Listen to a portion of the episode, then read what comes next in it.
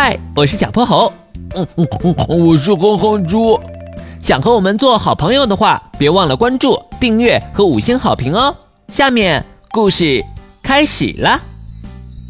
小泼猴妙趣百科电台，永远煮不熟的米饭。这几天呀，小泼猴和哼哼猪跟随猴爸爸来到了高原地区，开展科考任务。在高原上，四周空旷极了，放眼望去，到处都是连绵的群山。大朵大朵的白云积聚在天空中，看起来离地面很近，好像蹦一蹦就能够得着。小泼猴和哼猪从没见过这样的景色，兴奋地四下张望。哇，这里的风景实在太美了！是啊，还好我们俩跟来了。小泼猴和哼哼猪玩了好一会儿，才觉得尽兴。他们回到帐篷前，掀开帘子，就看到了睡着的猴爸爸。他的头靠在一旁的行李上，手上还拿着科研考察用的笔记本。小泼猴和哼哼猪默契地合上了帘子，踮着脚走到了旁边。爸爸一定是科研考察太累了，我们让他好好睡会儿吧。嗯，现在时间也快到中午了，我们可以先烧饭，这样等叔叔一醒就能吃上饭了。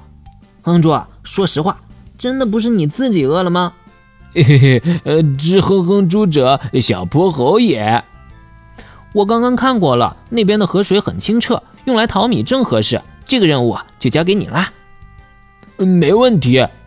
哼哼猪在河边把米认真的淘了三遍，才放心的往回走。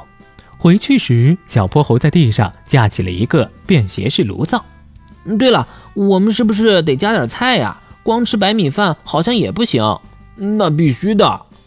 他们把切好的香菇、南瓜、土豆和豌豆粒通通放进了锅里，原本简单的白饭立刻变得五彩纷呈。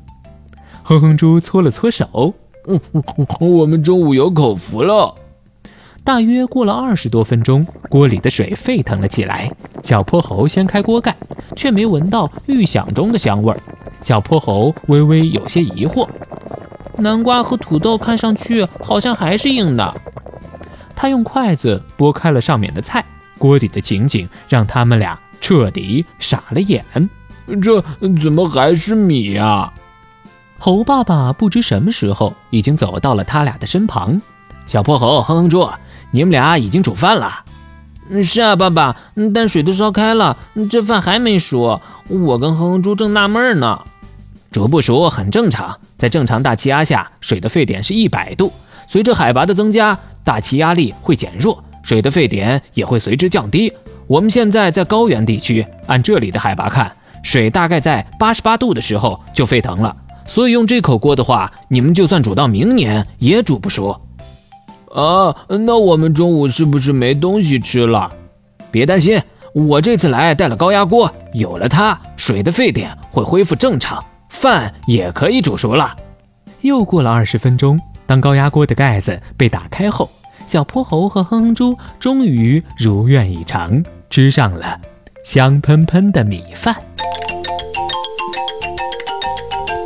今天的故事讲完啦，记得关注、订阅、五星好评哦！